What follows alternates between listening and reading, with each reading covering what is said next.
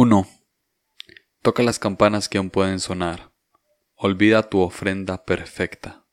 Hay una grieta en todo, y así es como entra la luz. Leonard Cohen.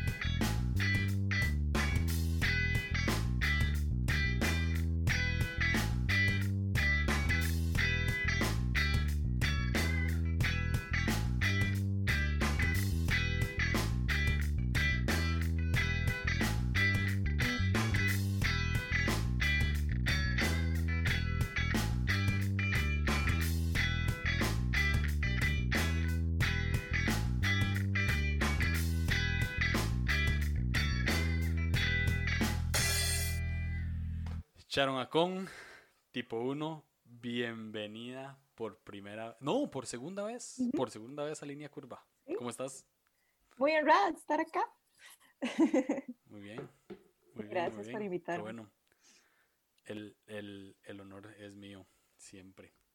Este, no, no, no creo que eche tanta miel hoy, pero ya sabes todo lo que, lo que pienso de todo lo que haces, me parece, y me parece increíble.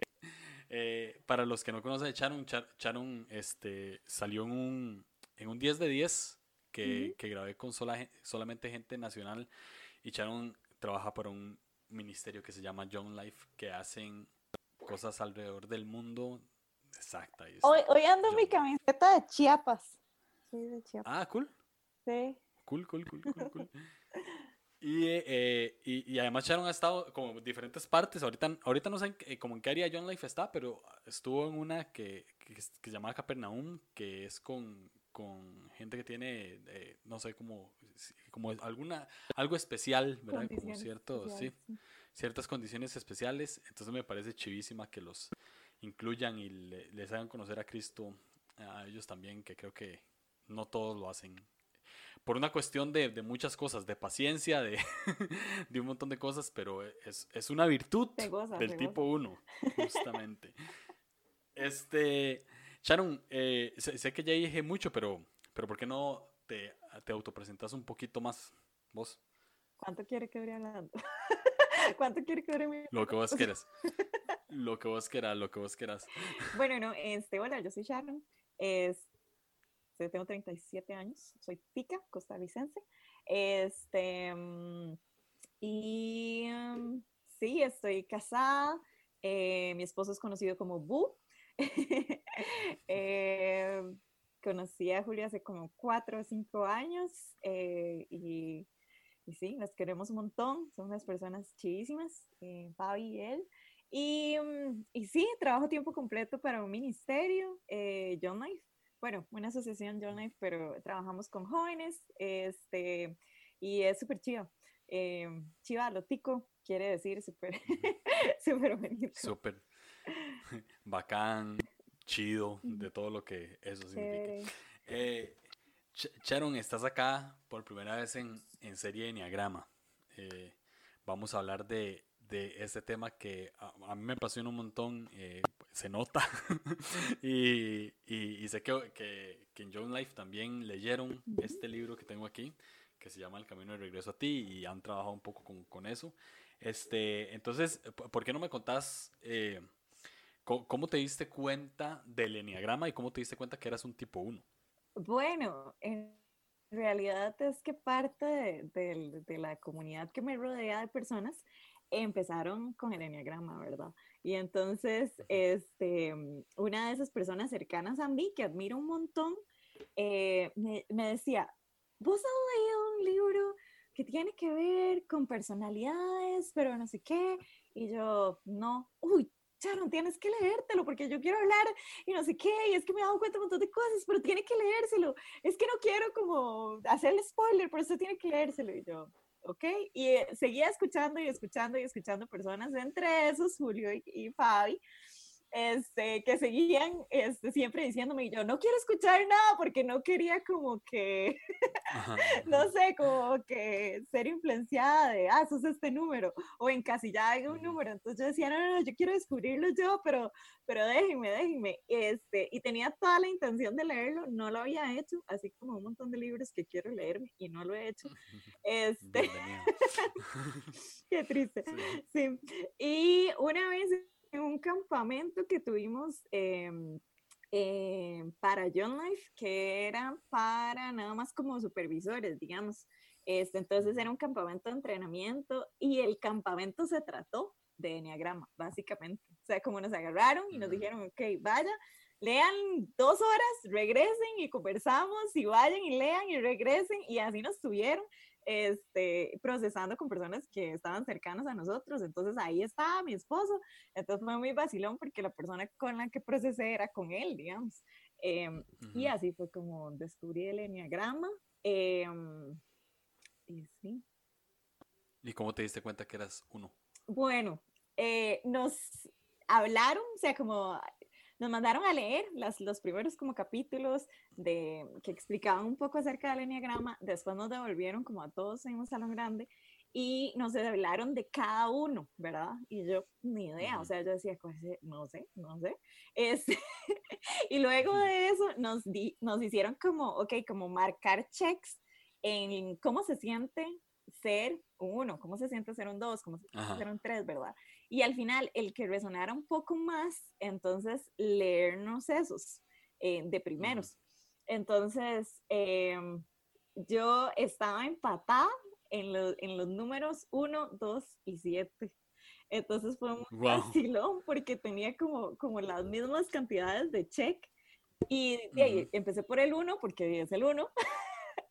y cuando empecé por, por el 1, yo me empezaba a reír de cosas que decía el libro y yo, yo hago eso, yo soy así. Y entonces yo me ponía a reír, pero al mismo tiempo, cuando llegué a, a la ira, ¿verdad? Estaba en negación.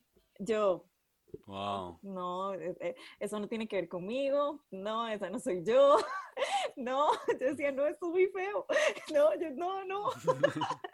Y entonces estaba un poco como, todo lo demás sí me suena, pero esta parte no, yo no soy así, no sé qué, ¿verdad? Y luego en la parte de procesar con las personas cercanas, me toca procesar con Rodo, con mi esposo, y yo, es que, es que no. Y él nada más me queda viendo. Y yo. y él. Un poquito. yo.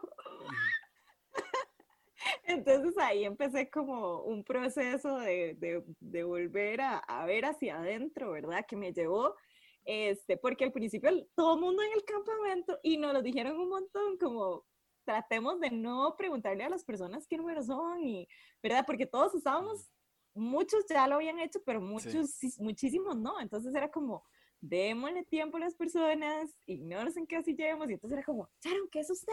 Y yo, no estoy segura, estoy todavía indecisa. Mm. Pero, y entonces cuando yo decía uno, todo, ah, sí. Ah. Y yo, mm". Entonces fue, fue, como unas semanas ahí de procesar, pero llegué a, a, darme cuenta que sí, que sí tenía ira adentro mío, que sí es una lucha, que sí tenía rencor, este, que sí, es como esas cosas que yo estaba negando y que yo decía, no, eso no soy yo, qué feo. y después fue como, uh, sí, qué feo, pero sí, eso soy yo. Y entonces fue un proceso ahí. E, es interesante porque justo esta serie vamos a hablar únicamente de virtudes mm. de los números. Por una razón en específico, fue, fue Fabi la que me dijo que, que hablara mm. sobre virtudes porque eh, generalmente los libros, generalmente los podcasts eh, en, en, el cual está el mío, que hablamos de enegrama, generalmente no, no nos queremos enfrascar tanto en las cosas malas, pero pasa que nos enfrascamos demasiado en las cosas malas. O sea, en la primera serie hablamos de integración y desintegración de los números. Integración duraba cinco minutos desintegración durábamos 15, 20 minutos hablando de eso, ¿verdad? Este, y justo El Camino de Regreso a ti me parece un libro excelente, pero me dice cuál es el pecado, no me dice cuál es la virtud. Y yo estaba en contra de eso. Entonces yo busqué las virtudes. tengo, eh, tengo como tres libros de Enneagrama. Este, solamente uno habla de, de una virtud. Y no lo menciona tanto. Solo la, la medio pone, ¿verdad? Entonces yo dije, bueno, no, vamos a hablar de virtudes. Y, y, ¿Y qué es lo mejor que nos enlaza a la virtud que, que el que nos da las virtudes, que es Dios, ¿verdad? Entonces, este va a ser un episodio, creo que el, de los episodios de Enagrama, eh, esta serie en particular va a ser la más cristocéntrica que, que, vamos a tener. Vamos a hablar de cómo se ve. Si Cristo hubiese sido un número del Enneagrama, hubiese sido todos, entonces vamos a ver cómo se ve Cristo como un tipo uno y cómo se refleja también en, en tu vida. Este, ahora te, te pregunto, ¿qué es lo que más te gusta de ser tipo uno? Bueno, vieras que a mí me gusta bastante ser uno. sí, muy bien. Y yo creo que es vacilón porque ahora que comentas eso, me, me, ha pasado conversaciones con muchas personas que entran en crisis, o sea, cuando se dan cuenta del número que son y es como, es que soy horrible, es que, ¿verdad? y, y, yo siempre les digo, bueno, el libro se enfoca demasiado en, en las cosas negativas y tal vez en, en, lo no sano y etcétera, pero hay cosas buenísimas de ese número, ¿verdad? Este, y hace poquito estaba hablando con alguien del 1 y yo le decía, es buenísimo. porque el mundo necesita personas uno, porque hay una capacidad que tenemos de ver cosas que necesitan cambiar o mejorar o evolucionar o, o verdad que tal vez otras personas no tienen. Y al tener esa capacidad de poder ver ciertas cosas que, que pueden mejorar o no sé, este, evolucionar, no sé cómo decirlo, eh, también somos esas personas que hacemos lo que se necesita para esas cosas. Entonces, no sé, a veces em, se trata de tomar decisiones difíciles que otras personas no quieren tomar y a veces el uno es el que dice, el que se planta y el que toma, digamos, como acciones que, que, que son buenas. pero que son difíciles de tomar. Entonces, eh, yo creo que eso es algo bueno, o sea, yo creo que, que es algo que le da valor em, a las personas que somos, ¿verdad? Entonces, eso, es uno. 100%. Ah, ah, ahora, quitando todo lo que sabes en teoría del tipo 1, todas las cosas buenas que sabes en teoría, como vos como Charon, ¿cuáles crees que son algunas de tus mejores virtudes?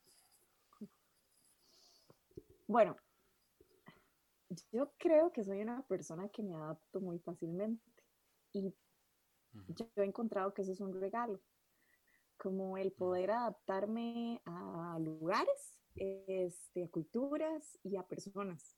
Entonces, no sé, como el, el poder de alguna manera este, estar en un grupo y sentirme parte de ese grupo, o yo creo que eso es, es todo un regalo, es una virtud.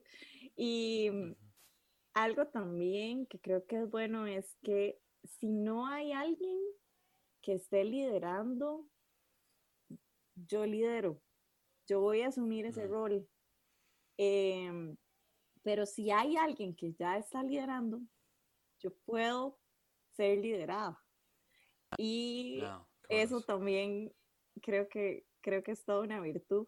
Em, y em, algo que creo que, que no he sido siempre, pero que creo que con los años ha mejorado y también lo veo como una virtud, es ser vulnerable, como el poder ser vulnerable entre otros.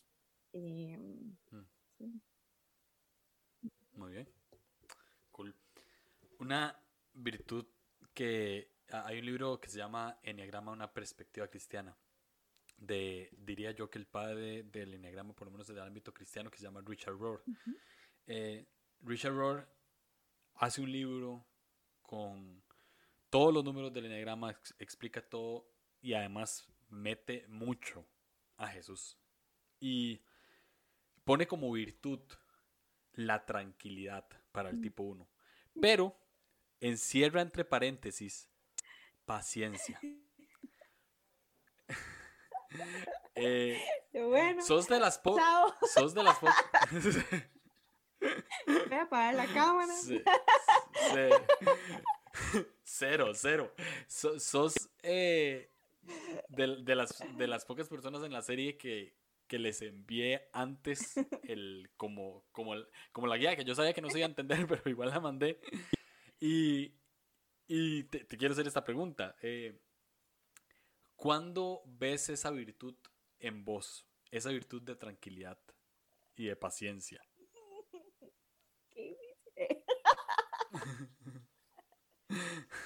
Ay, este. Mm.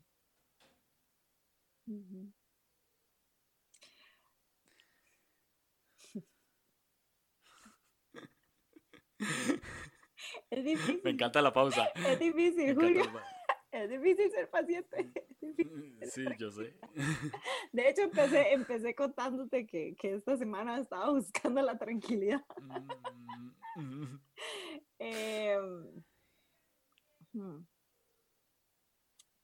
Creo que cuando logro recordar que no tengo el control y, y que está bien. Entonces, hay momentos en donde, como te decía, las cosas no salen como, como yo planeo o, o en la expectativa, o verdad, y, y, el poder recordar, no tengo control y está bien. este, y el poder descansar en, en Dios eh, y poder dejárselo a Él. Este, entonces, em, sí, creo, no, no estoy segura si has estado conmigo, pero algunas veces digamos, en campamentos las cosas, en parte de, mi trabajo es organizar campamentos, ¿verdad? Y, y Con adolescentes. Adolescentes. Que, que, que, claro. y muchas veces hay cosas que, que no salen o que, o que las, las soñamos de una manera y se dan de otra. Este, el clima a veces, no sé, ¿verdad? Hay, hay muchas cosas que, que no sé, que, que son locas, pero el poder eh, hacer una pausa y descansar, eh, sabiendo de que Dios tiene el control y que va a estar bien. O sea, cualquier cosa que pase va a estar bien porque Dios tiene el control. Em, entonces, creo que ahí son uno de los momentos en donde puedo eh, ser o intentar paciente y estar tranquila. igual por dentro mi cuerpo se contractura. por fuera parezco cool, pero por dentro mi cuerpo está colapsando. y, y, también creo que con los años he aprendido a, a también aceptar a las personas como por lo que son y, y, y, no sé, abrazar, abrazar quiénes son, tal y como son. Entonces, eso me ha ayudado a tener más paciencia Em, con las personas. Creo yo. creo que sí, 100%. Dice, dicen el punto en algo que, que de hecho apunté y es cuando te enfocas en que Dios tiene el control. ¿Verdad? Porque lo que eh, tenemos lado oscuro y lado luminoso, ¿no? Como, como Star Wars. Eh, eh, el lado oscuro del tipo 1 es, es la ira, ya lo mencionamos, que es una ira reprimida, ¿verdad? Por eso es que a veces no, que nos cuesta tanto. Generalmente, exacto, generalmente, generalmente los unos no se identifican con este pecado porque dicen, yo no soy una persona con ira, ¿verdad? Tal vez lo puede pensar un 8, tal vez lo puede pensar un 6 contrafóbico, lo puede pensar un, un, 3, pero eh, el 1, generalmente yo nunca vi, casi nunca veo un 1 explotando, ¿verdad? O sea, cuesta mucho. Eh, la, la, ira, la ira es por dentro. Pero la tranquilidad, así como tienen la ira, también tienen la tranquilidad 100%. Y yo creo que la, la virtud se ve más que todo eh, de manera exterior como a pesar de toda la imperfección, porque eso es lo que le choca, ¿no? Que a pesar de toda la imperfección va a mantener la calma. Ahora, dijiste algo que, que, que lo apunté y, y, fue lo que más me llamó la atención, es cuando, cuando me enfoco en Dios y sé que todo va a estar bien, es cuando llega mi tranquilidad. 100%, esto eh, eh, este puede ser probablemente el primer episodio de la serie que salga, pero es el último que estoy grabando. 100%, no lo hemos dicho antes, pero todas nuestras virtudes llegan al 100 cuando nos enfocamos mm. en Dios. Todas. Mm. Y si lo vemos en Jesús, era así. cuando Jesús tenía tranquilidad, cuando él sabía que todo, todo era por medio del Padre. ¿Sí? O sea, yendo a la cruz, eh, eh, nos hemos dado cuenta que todos en esta serie nos hemos dado cuenta que todas las virtudes apuntan siempre a la cruz y todas las cualidades de Cristo apuntan siempre a la cruz, ¿verdad? Porque a, eso vino, ¿verdad? Entonces, Jesús, como todos los números del enneagrama, fue a la cruz con su mejor versión. Nunca vi a Jesús quejándose de ir a la cruz. Lo vi orando triste, pero nunca lo vi explotando en ira contra Dios, ni, ni siquiera contra Satanás en cierto sentido, o sea, contra nadie por ir a la cruz. O sea, era como su versión más, y lo hizo de una manera calmada y paciente. Yo no me podría imaginar si alguien se me pone al frente y me dice, bueno, si usted es el Hijo de Dios, entonces haga esto y esto y esto. O sea, yo lo hago. Yo, bueno, está bien. o sea, quiere ver si soy el Hijo de Dios, pues de, está bien. Y Jesús no, o sea, no tenía la necesidad de hacerlo por, por una razón en específica, es que no, no, no necesitaba ser validado por ellos. Ya sabía que era validado por Dios. Entonces creo que ahí es donde sale nuestra, nuestra virtud. Ahora, Jesús tiene cualidades como tipo 1, según Richard Rohr, que vamos a ir explorando. Eh, te, voy a decir tres que pone Richard Rohr y vamos a ir una por una. La primera que pone es enseñanza. Habla de si, si, si se ve Jesús como maestro, Jesús era un tipo 1 como maestro. Yo te, yo te, te, he visto, te, he escuchado y te he visto enseñar. Me has enseñado a mí. O sea, eh, te, has reunido con una Biblia con un grupo de personas que estamos ahí y nos enseñas. Eh, ¿Cómo sale esta virtud de Cristo en vos de la enseñanza? ¿Cómo, cómo la ves cuando la aplicas o cómo la sentís o crees que es algo 100% natural que está en vos? A mí me gusta mucho enseñar, es una de las cosas que más me gusta hacer. Eh, lo disfruto un montón y vieras que es vacilón porque me di cuenta, vos sabes que, que, nosotros tenemos, todos tenemos diferentes maneras de aprender, ¿verdad? Em, y hay personas que es por el oír, hay personas que son por escribir, hay personas que son por el hacer, ¿verdad? Y este, yo me di cuenta que yo necesitaba un poquito de todas para poder aprender las cosas. Pero donde más aprendía era cuando enseñaba sea, cuando yo eh, necesitaba entender mate, yo le decía a alguien, eh, ¿qué? Vamos a estudiar en la casa. Y yo agarraba una pizarra y no sé, me ponía en el cuadernillo a explicarle y mientras yo iba explicando, yo iba diciendo, ¡ay, ya te no sé, era como mi manera más fácil de aprender yo también mientras enseñaba. Mm. Entonces yo creo que para mí ha sido como, como también eh, un regalo el poder enseñar y hablar de, Dios y, de la Biblia. Em, y es algo que, disfruto mucho porque es algo que también aprendo yo un montón. Sí, creo que esta, e, esta cualidad de, la enseñanza eh, viene definitivamente una motivación de querer cambiar el mundo. Mm. Y es 100% algo bueno que alguien quiera cambiar el mundo desde una perspectiva de tenemos que pasar de lo malo a lo bueno. Y eso es lo que, es lo que hace un uno en esencia. Todo el tiempo, con todas las cosas que hace, lo que quiere es cambiar lo malo por algo bueno. Y es algo bueno. es, yo, eh, es, es, es, cansado, es cansado también para los demás, pero es algo que los libros dicen y hay que entender a un tipo uno cuando lo quiere hacer, nunca tiene una mala intención.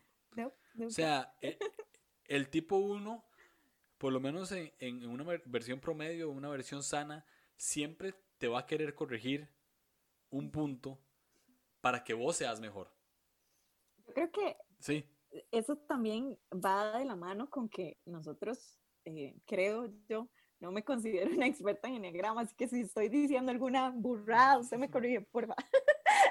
Este, pero creo que parte de lo que somos es que, tenemos como altas expectativas en, tanto en situaciones como también en personas, como que tratamos de ver lo mejor, como el, el potencial que hay en esa persona de, de ser algo, y yo creo que parte de eso está como cuando enseñamos cuando enseñamos es parte también del querer que, que seamos mejores. Y, sí, y, yo sé que también necesito eso, que también necesito Muy bien. Otra, otra cualidad de Cristo, la tolerancia. ¿Te consideras una persona tolerante? Sí. ¿Cómo, ¿Cómo, ves a un Jesús tolerante? Bueno, vacilón. Hay, hay, cosas en las que sí, hay cosas en las que no. Como todos, creo. Yo, pensándolo bien, hay cosas que, que, tal vez me chocan y me cuesta mucho tolerar ciertas cosas que, que tal vez van diferente al, a los principios que yo tengo. Y, y a ah. veces eso es, muy difícil. Eh, Ahí es donde uno necesita a Jesús para poder tener la paciencia y la tolerancia. Ahora, esta, esta actitud de tolerancia, porque dice un punto, no, no, obviamente no puede ser tolerante con todo, ¿no? Pero la, la actitud de tolerancia te lleva a que ante lo que te choca, lo querés cambiar de una manera diplomática. Creo que esa es la actitud de tolerancia, ¿no?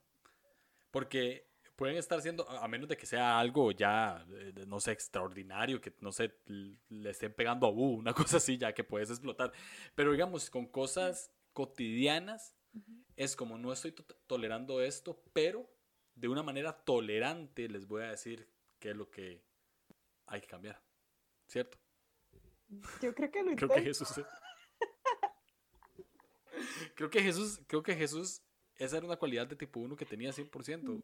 Lo, lo, yo lo noto con los fariseos, por ejemplo. O sea, yo hubiese sido 100% intolerante a los fariseos.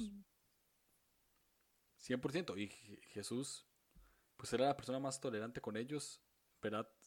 Les decía, Ay, esto no está bien, o sea, lo que ustedes están diciendo está mal, pero vamos a ir por este camino.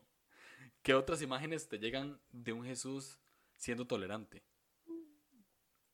Em, hmm, estoy pensando, después de la resurrección, la escena en, la que, en la que Jesús está haciéndoles desayuno a, a los discípulos mm. que están en la barca, ¿verdad? O sea, como están ahí eh, probablemente eh, deseando no sé, ¿verdad? Como, como Jesús los había mandado una cosa y ellos estaban ahí en otra.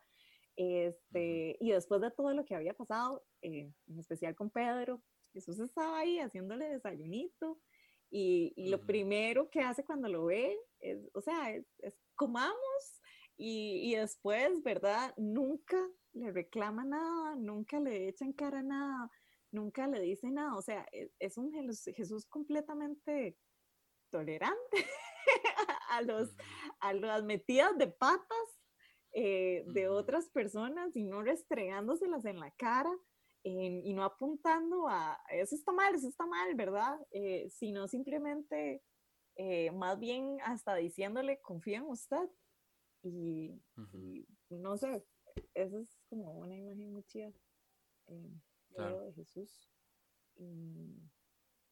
Jesús con la mujer cuando se la llevan, la mujer adúltera, ¿verdad? Cuando, mm. cuando la ponen enfrente de él, eh, yo pienso que algo difícil que tenemos los unos, yo sé que estamos hablando de los virtudes, perdón, pero algo, pero algo difícil que tenemos los unos es que nuestro crítico, o sea, nuestro crítico interior, nuestro juez interior es muy fuerte, es muy alto para nosotros mismos y para otros. Y mm. muchas veces es muy fácil tirarnos la piedra a nosotros, ¿verdad? Como culpable, culpable, culpable, pero también a los demás. O sea, como a veces agarramos la piedra, este, y, y yo estaba pensando, si yo hubiera estado ahí, ¿en qué momento hubiera soltado yo esa piedra?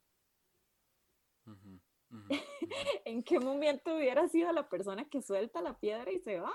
Porque Creo que... Porque siendo uno a veces eso, a veces eso, no sé, eh, eh, somos rápidos a veces para juzgar, pero yo veo a Jesús completamente como una persona que más, o sea, sin piedra y diciéndole a los demás, suelten la madre, soltar aquí. ¿verdad? Tenés bastante vos también, por lo que te claro. pueden apedrear, entonces, o sea, eso es muy chido. Creo que esta imagen de la mujer adúltera es un buen ejemplo de ver a uno sano contra unos insanos. Porque realmente era, o sea, bíblicamente, pues, estaba escrito lo que la mujer adúltera estaba haciendo no solo estaba mal, sino que merecía que le tiraran las piedras. Ese era el castigo. Entonces, estaba en la ley. Yo veo, exacto, estaba en la ley. Entonces yo veo al uno, yo veo al uno insano detrás diciendo, ella merece esto porque está escrito así y esto es lo correcto y es lo que se tiene que hacer. Pero veo a uno sano viendo mucho más, mucho más allá de la justicia humana. Mucho más allá de lo que es correcto aquí y de lo que es correcto arriba, o sea, de lo que es correcto para el reino.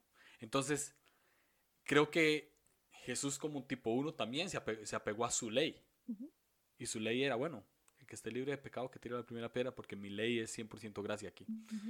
Entonces, es, me, parece muy bien ese ejemplo. Creo que se ven los unos fácil. Un uno, uno versus uno. la otra cualidad de Cristo, que es la virtud que hablamos, eh, es la paciencia definitivamente creo que no existe una persona más paciente en el mundo que Jesús. No solo en tierra. Ahorita. O sea, yo veo una paciencia de Jesús para conmigo de una manera eh, terrible, ¿verdad? No, no, sé cómo hace. Eh, ¿En qué momento de tu vida, si se puede, eh, si esta pregunta no es, no es tan incómoda, ¿qué momento de tu vida crees que Jesús hace? ¿En qué momento de tu vida crees que Jesús, vos dijiste, ma, este ma fue exageradamente paciente conmigo esta vez? o sea, porque hay momentos, o sea, hay momentos que uno dice, sí, sí es paciente, pero hay un momento en el que uno dice, no, ya Dios en serio, no, o sea, no me, no me quiere y si me quiere es demasiado paciente conmigo. ¿Tenés alguna ahí? Tengo muchos. Esto es siento muchas. Eh, y, y, y, pienso muchas. Hay, hay una muy vacilona este, Barcelona, digo yo. No, no es Barcelona, ahora es Barcelona. Pero no sé, fue, fue un momento donde yo estaba tomando muy malas decisiones, ¿verdad? Y, y era eso como que, no sé, eh, no había encontrado en ese punto de mi vida como el propósito y, y no sé, ¿verdad? Eh, sí, no, no me había, eh, tengo la palabra en inglés, surrender, rendido, como... Rendido. Ajá, no, no me había rendido a los pies de Jesús, sino que estaba batallando con algo que tal vez puede estar dentro del uno. No sé si, ahora no sé si tiene que ver con ser uno o no, pero que tiene que ver con eh, dudar de que si Jesús es bueno. Entonces, mm. eh, era como, ok, es que Jesús dice que me haga esto, pero eh, esto se ve bien para mí. Entonces, mm. internamente yo estaba dudando, porque si supiera realmente que Jesús es bueno y que lo que Él quiere para mí es lo mejor, entonces puedo rendirme a eso. Pero en ese momento de mi vida, yo estaba como, suave un toque, ¿verdad? Este, porque, porque esto se ve muy divertido, esto se ve bien, esto, ¿verdad? Y estaba eh, en ese punto y recuerdo una noche en la que Dios me salvó, pero bajado, o sea, me salvó, pero increíble. Y esa noche yo lo que dije fue como, uh, yo creo que Dios tiene algo grande para mí, porque en serio, este más, o sea, Dios de verdad, este, no sé, estaba siendo como paciente, como esperándome, como diciendo, ay, otra decisión mala, bueno, ok, como, como cuidándome, como teniendo paciencia del proceso en el que yo estaba. Y en ese punto no me rendí. En ese punto dije, uh, yo creo que Dios tiene algo grande para mí. Pero igual, el próximo fin de semana estaba tomando otra mala decisión. ¿verdad? Entonces, eh, sí, no, sé cuánto quieres que, que, hable porque no sé cuánto tiempo nos queda, pero, en serio, ese día fue rajado.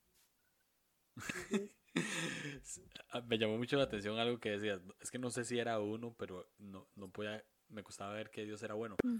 Creo que sí, sí es muy de uno, porque pues los unos andan buscando quién es bueno y quién no. o sea, andan pues como, como, como juzgando un poco quién puede ser bueno y quién, y quién no. Y obviamente se va a ver reflejado en su, en su relación con Dios. Y claro que rendirse costaba porque era demostrar si era bueno o no era bueno, ¿verdad? O sea, si era justo o no, no, era justo. Ahora, eh, llegaste al paso, ¿cómo, ¿cómo llegaste al paso de rendición?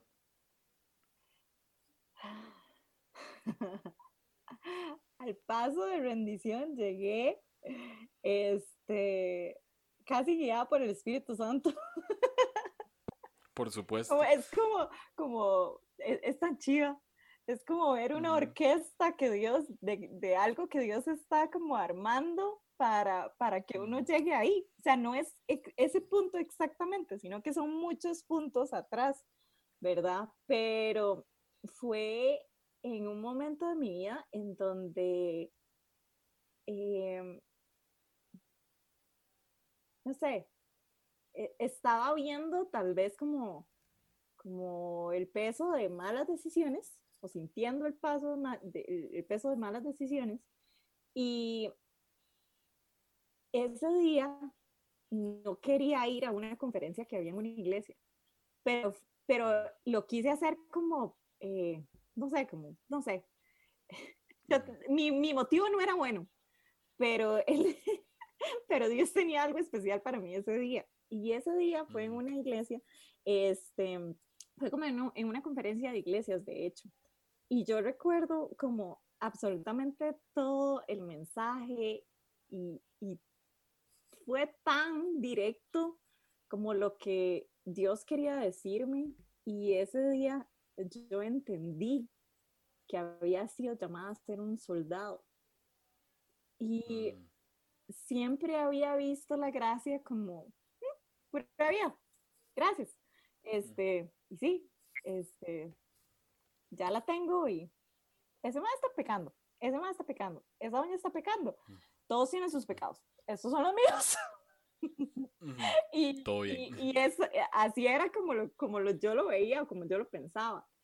Y ese día me acuerdo que entendí el precio por el que fui comprada es el precio, ¿verdad? De, del sacrificio de Jesús, pero no solamente para decirme, bueno, hagan una oración para que usted vaya al cielo y ya, sino como es porque tengo un propósito mayor con vos y es porque hay una guerra pasando y necesito soldados y, y, y, y mi sangre es para eso, ¿verdad? Y un soldado no vive para sí mismo, sino que vive para aquel que lo llamó. Y poder entender eso tan gráficamente como es cierto, hay una guerra, el tiempo, el tiempo va y yo estoy aquí como viviendo para, para mí y cuando hay un propósito más grande. Este, entonces ese día yo me acuerdo que empecé a llorar y, empecé a decirle a Dios como, soy un desastre y aquí estoy y no sé cómo hacer para salir como de, de cosas, pero de aquí estoy y, y me rindo, ¿verdad? O sea, como, no sé, em, el poder hacer eso hizo que, que después las cosas se fueran acomodando. Yo, yo tal vez ni me di cuenta cuando, cuando simplemente salí de algunas eh, cosas que ya no me estaban como atando. No sé, mm, sí. Y ahí caíste. Ahí caíste. Sí, y ya. Muy bien. Sigo luchando con muchas cosas siempre, pero... Como todos. pero eso marca un antes y un después. De... Claro. Qué chido. eh, Dios como uno se ve justo, se ve balanceado entre lo que es bueno y lo que es malo, se ve ético, ¿verdad?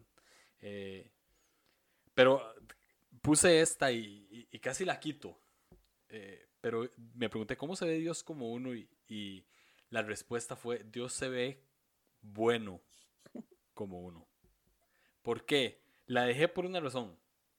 Porque el deseo básico del tipo 1 es ser bueno. Es, es, lo que persiguen. Obviamente Jesús persiguió eso de una manera correcta, sabiendo que era bueno. O sea, no, no tenía que hacer nada para, para ser era bueno, ¿verdad? O sea, y, y, dijo, Dios es bueno, o sea, Dios es bueno, 100% bueno. O sea, no, no hay maldad en él. Y creo que así lo veo. ¿Qué pensás? Te veo como pensativa. ¿Todavía estamos en Jesús o ya estamos en Dios? Eh, son uno. Buenísimo. Este, no, estaba pensando en que hay, hay muchas cosas que a mí me, me encantan de Jesús y, y me, me retan y, y, me, no sé, eh, y una de esas cosas es cuando, cuando yo veo que Jesús no necesita demostrarle nada a nadie. O sea, que a él no le, no le interesa quedar bien con las demás personas, a él no le interesa llenar expectativas. Él tiene demasiado claro su misión y él tiene demasiado claro quién es él. Y por la identidad que él tiene en Dios, él sabe quién es y a él le vale madre lo que los, lo que los eh, fariseos puedan decir o, o, el quedarle mal a personas o no sé, ¿verdad? E incluso este, muchas veces los, los, mismos discípulos que estaban cercanos a él no entendían decisiones que Jesús tomaba y, y para ellos era un poco frustrante y Jesús estaba como... Relajadísimo. Relajadísimo de lo que dijeran o de lo que otros pudieran opinar de él. Y, y eso es algo como, como que me encanta porque, porque los unos necesitamos eso. Los unos necesitamos mm. eh, recordar dónde está nuestra identidad y que no necesitamos eh, llenar expectativas de otras personas que no necesitamos eh, quedar bien con todos o agradarle a todo el mundo o querer ser los perfectos para alguien, ¿verdad? O sea, mm. eh, Dios sabía quién era él. Siempre. y, y, él, y la raíz de quién es él, es bueno. Claro, eh, me, me, acordé la imagen cuando llega el joven rico y le dice, le dice a Jesús, maestro bueno. Y, y, creo, que, creo que Jesús entiende la intención detrás del corazón del joven rico y creo que la intención detrás del, del joven rico era agradarle. 100%. Pero no como agradarle, yo quiero agradarle a Dios, sino como agradarle a esta persona porque, porque, es, popular y porque es famosa. El, alumno que lleva la manzana Exacto. al profe. Ese mismo. Ese mismo. Ese mismo. Y, acá, y acabo de tener también otra analogía entre un uno eh, sano y un uno no sano. El joven rico 100% era un uno. Se, se le ve 100%. Guardaba toda la ley. Eh, obedecía a sus padres todo, todo. Y él llegó a buscar el mérito por todo lo bueno que él hacía. Entonces llega de una vez, maestro bueno, y Jesús lo vuelve a ver, le hace, ¿por qué, ¿por qué me dice, bueno, bueno, solo hay uno, ¿verdad? Y es Dios. Y pero le dice, ¿qué quiere? y, él, y, él, y él le dice, ¿cómo hago para heredar la vida eterna? Entonces le dice, cumplir los mandamientos. Todos los, todos los mandamientos los he cumplido, todos. O sea, soy perfecto. Para ese reino que usted está anunciando, yo soy perfecto. Yo soy el mm. prototipo de ese reino, lo que el joven rico le dice. Y Jesús le dice, bueno, le falta algo, vaya y venda todo tocaron 100% su, su ego y fue como, bueno, y se fue triste porque era lo único que no podía hacer. ¿Por qué? Tal vez, tal vez sus posesiones materiales lo, lo ponían en un estatus en el que él era una persona perfecta. Sin eso tal vez no se puede ver perfecto. Mm. Ahora, veo un Jesús como un uno sano 100% diciéndole lo que, lo que tiene que hacer. Hey, mm está bien, tenés casi toda la perfección que querés tener humanamente hablando, pero te falta esta. Y, no, y, y, y, Jesús, siempre he dicho esto cuando, cuando habla de este tema, Jesús no tenía ningún, ningún problema con que fuera rico.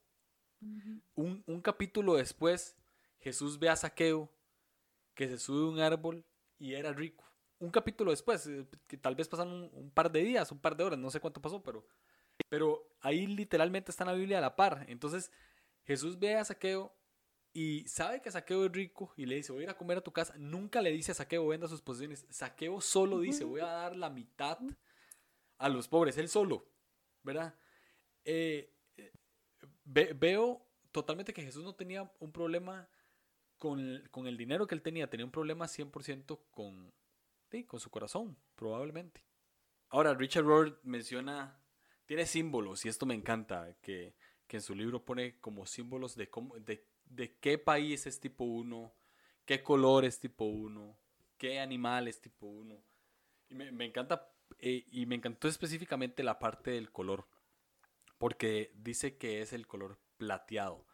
Y, lo que dice es que eh, es como este plateado de, la luna, de que la luna, no sé si, sabían, es, creo que es cultura general, pero no sé, pero la luna, la luz que la, que la luna nos da en la noche no proviene de la luna.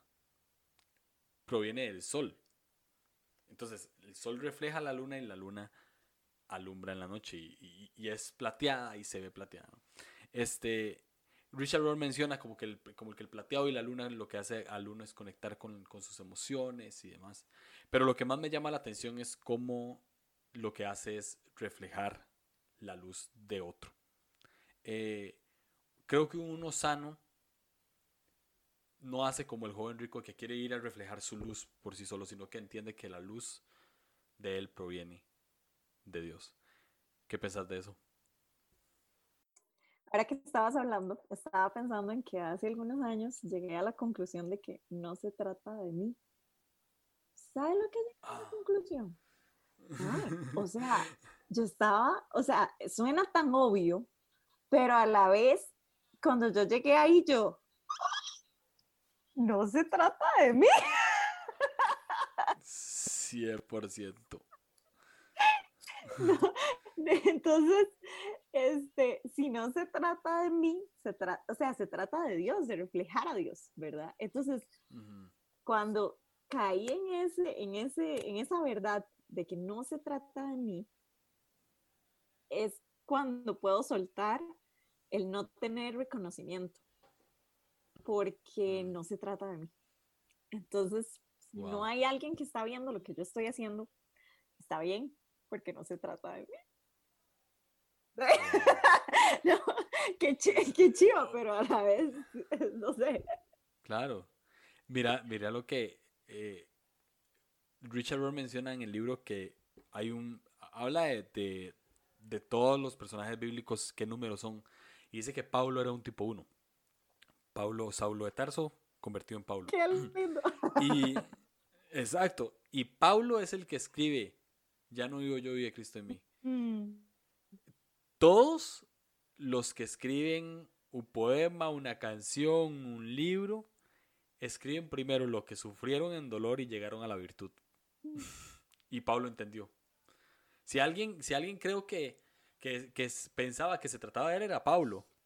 O sea, antes de ser Pablo, o sea, cuando era Saulo de Tarso, 100% pues, se trataba de él, se trataba de cuántos podía matar, de, de cuántos cristianos podía perseguir.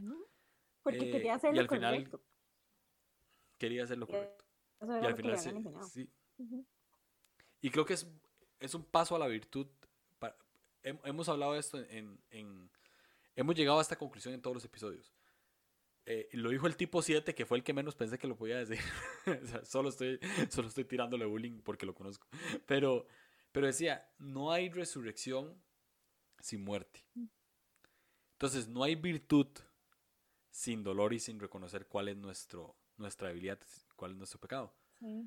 Pablo, Pablo 100% entendió esto. Y él dijo, ya no vivo yo, vive Cristo en mí. O sea, no es lo que yo creo que es correcto y lo que yo creo que es justo, es lo que para Dios es correcto y para lo que Dios es justo. Eh, entonces, hay, hay el libro de El Camino de Regreso a ti tiene 10 eh, caminos hacia la transformación espiritual de un tipo 1. Pero hice, no sé por qué hice esto. Seguro por, por, el, por el capítulo por el que iba o no sé.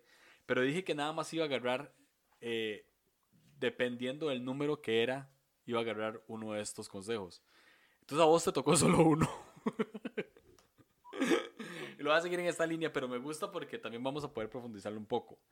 Este, así que, eh, ¿qué tal si lo hacemos eh, aleatorio? Vos me decís un número del 1 al 10 y lo leo. 8.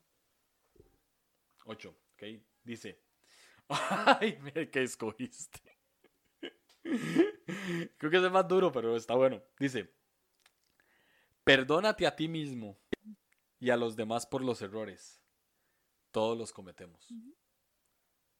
Un paso para la virtud a un tipo uno es el perdón. ¿En qué momento de tu vida te, te costó perdonarte?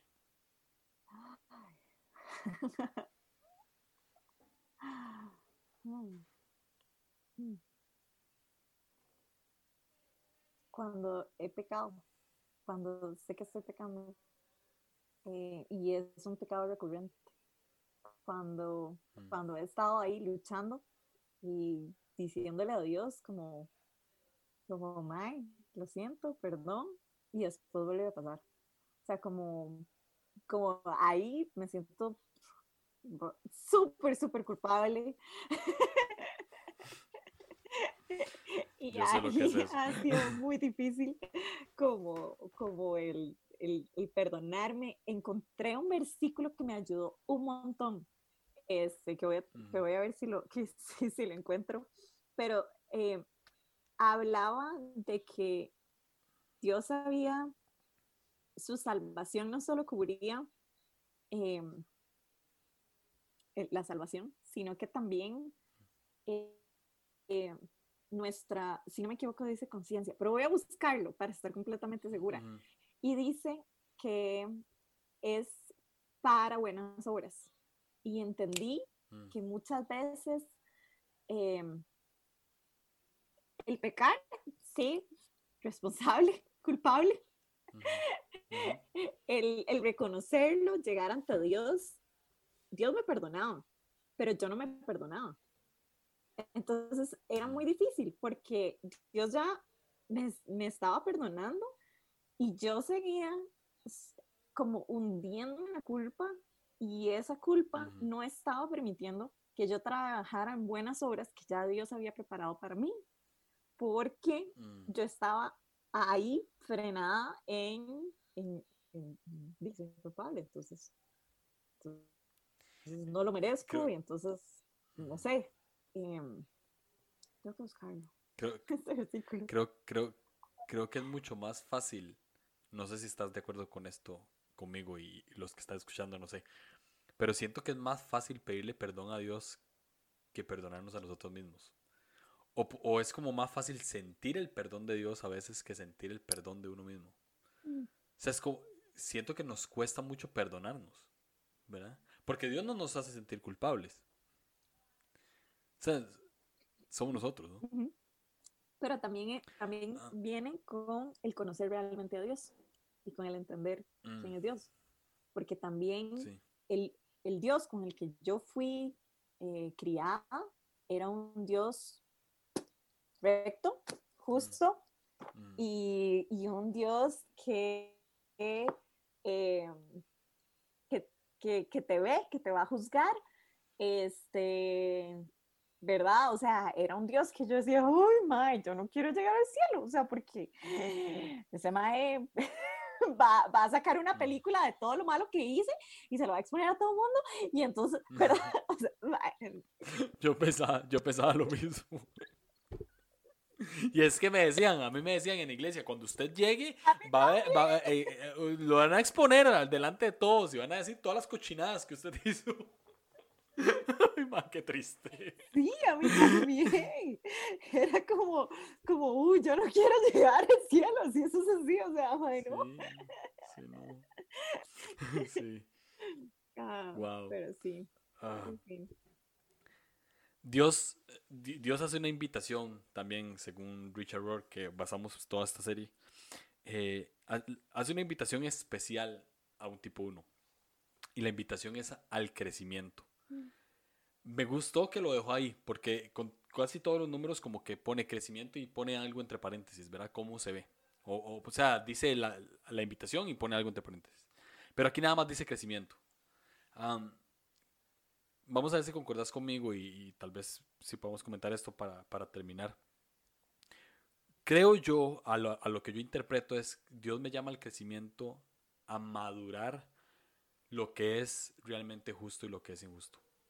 O sea, a madurar lo que es bueno y lo que es malo. No lo que yo creo que es bueno, sino lo que, para, lo, lo que es bueno para Dios, lo que es correcto para Dios y lo que es justo para Dios. ¿Cómo es esta invitación? Si Dios te dice así, se te pone al frente y te dice, Sharon, te estoy invitando a, crecer, mm. ¿cómo lo interpretas? Vieras que yo lo interpreto en, em, te estoy invitando a crecer, en ser perfectamente imperfecto. Uh, Mi ala, mi ala uno acaba de recibir un, balazo. Mi ala uno acaba de hacer como. ¡Ah! ah, sí. Hay un versículo que dice: Te he creado maravillosamente complejo. Me encanta ese versículo. Siempre lo aplico en mi vida. Está, está bien. O sea, hay una frase últimamente que dice: Está bien estar mal. O sea. Y no es que está, eh, no es que está bien que, que, que andes mal, sino que está bien estar, estar mal para lo que creas que es que, que a veces es malo. La invitación es esa. Es abrazar una imperfección porque, porque, no sé, buscamos mucho la perfección. Eh, y, y, es abrazarla entendiendo que está bien, que no necesitamos ser perfectos, que, que puedo ser perfecta en ser imperfecta y que, y que Dios es suficiente. Creo que siempre he batallado mucho con un versículo que es cuando Jesús dice, sean perfectos como el Padre es perfecto. ¿Verdad? He batallado mucho con ese versículo porque es como, dude, todo lo que vos decís está súper bien, pero esto te, estás pasando un toque porque no tengo idea de cómo se ve eso. Pero creo, que, creo que lo acabas de decir. O sea, creo que llegar a esa perfección es entender que, que Dios es el perfecto y, y, que algún día vamos a llegar a, como dice la Biblia, ¿no? A la estatura del varón perfecto. O sea, vamos a llegar a, ¿verdad? Pero se trata de Él. O sea, el cristianismo siempre se ha tratado de lo que Jesús hace por nosotros, no lo que nosotros hacemos por Jesús. Echaron a, todos los tipo unos que nos están escuchando. Eh, que Dios les está invitando a crecer y, que, y a conocer sus virtudes. ¿Por qué no les das un... Quiero que, que, termines de esta manera. Creo que esto no lo he hecho con los otros tipos, pero ¿por qué no, no te tomas un minuto, un tiempito para decirle todo lo bueno que tienen? Ok.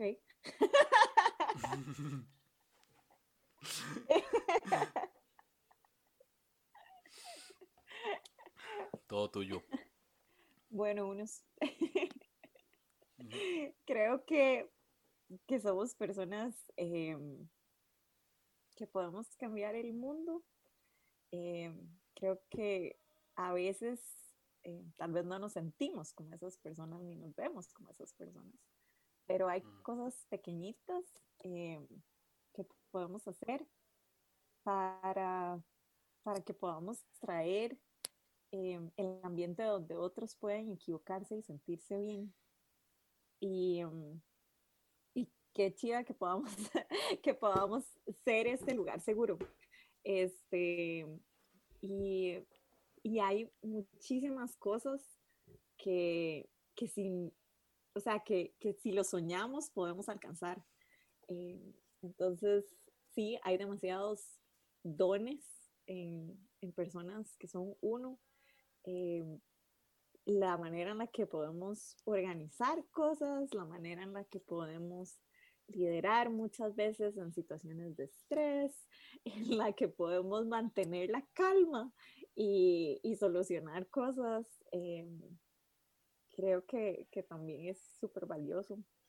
Y sí, este, también podemos ser personas eh, que podemos servir a otros y mantenernos firmes muchas veces en lo que creemos, mm. eh, en nuestras convicciones y el mundo necesita más personas así, más personas que, que, se mantengan firmes y que, no sé, que sean eh, agentes ahí de cambio. Ya. Ah, muy bien. Gracias, Sharon. Gracias por sacar el tiempo, por estar Claro. Este, si me, si me decís la próxima vez que, que voy a hacer eso, entonces preparo algo más bonito. me, me, gusta cuando no son preparados. esto es un uno. Esto es un uno. Yo sé. Justificándose. Me encanta que no... no, está bien, puede estar mejor. para mí es Le he hecho la culpa a Julio para yo no quedar tan mal. Eh, no salió tan malo. Muy bien, muy bien, muy bien. Bien, jugado. Para mí está perfecto, entonces no me siento culpable en lo absoluto. Pero yo necesito, necesito. Ya sé. Ah, muchas gracias. Sí. Eh, y me queda de tarea, lo voy a hacer, voy a encontrarles ese versículo, porque de verdad ese versículo me ayudó mucho a, a poder soltar, em, a poder perdonarme y a poder saber que, que, no, que no estoy ganando nada sin, sin perdonarme yo. Este, porque, porque el conocer bien a Dios nos hace conocer que, que Él de verdad, de verdad, eh, nos perdona y que, que Él tira los pecados para allá, para allá y no acordarse y somos nosotros los que una y otra vez. Pues sí, bueno, Muchas gracias, ya.